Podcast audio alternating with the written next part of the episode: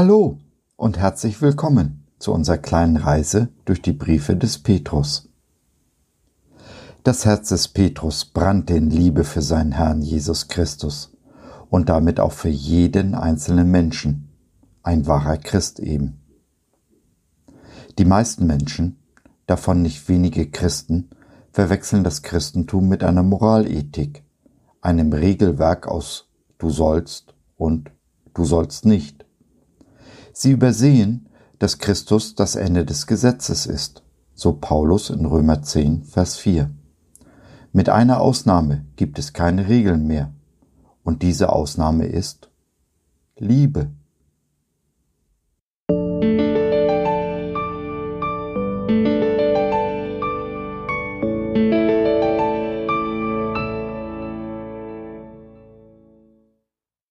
Petrus, nicht ich, sondern du. Warum in jedem von uns ein Brandstifter stecken sollte. Wenn es statt der zehn Gebote nur ein einziges Gebot gibt, wie schwer kann es sein, es sich zu merken und danach zu leben? Ihnen ist offenbart worden, dass sie nicht sich selbst, sondern euch dienen sollten. 1. Petrus 1, Vers 12a. Liebe ist das Kennzeichen der Christen oder sollte es zumindest sein. Vergleiche Johannes 13, Vers 35. Liebe ist immer aktiv, setzt sich für den anderen ein, achtet ihn höher als sich selbst. Philippa 2, Vers 3. Wenn Jesus sagt, dass wir unseren Nächsten lieben sollen wie uns selbst, dann geht es nicht darum, dass wir uns zuerst selbst lieben müssen. Nein, wir alle lieben uns selbst, meistens sogar zu sehr, was uns den Blick auf unseren Nächsten und seine Bedürfnisse versperrt. Jesus und Paulus legen die Latte noch mal ein ganzes Stück höher, indem sie uns auffordern, uns selbst zurückzunehmen und stattdessen den anderen mit der gleichen Liebe zu lieben, mit der Jesus uns liebt. Johannes 13, Vers 34. Aus Liebe zu uns brachte Jesus das ultimative Opfer für uns, wobei er sich selbst ganz zurücknahm. Nichts weniger als das ist die wahre Liebe. Wahre Liebe stellt die eigenen Bedürfnisse hinten an, die Bedürfnisse des anderen immer über die eigenen. Das ist nicht populär in unserer modernen Welt, in der sich alles um das eigene Ich dreht und das Ego auf dem Thron sitzt. Aber auch bei uns Christen ist diese Tugend verkommen. Mach doch selbst mal die Rechnung auf. Wie viel Zeit betest und bittest du für dich, wie viel für deinen Nächsten?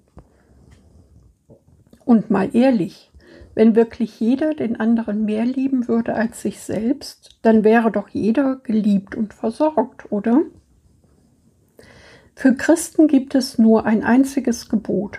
Es ist das Gesetz Christi, sein Testament und Bund für uns. Liebt einander, wie Jesus euch liebt. Es ist diese Liebe, die aller Welt zeigt, dass wir zu Christus gehören. Dabei ist es völlig egal, was du tust. Tust du es ohne diese wahre aufopfernde Liebe, ist alles nichts. So kannst du deinem Nächsten stundenlang von Jesus erzählen. Wenn dein Herz aber nicht in Liebe für diesen Nächsten brennt, kann er Christus nicht erkennen.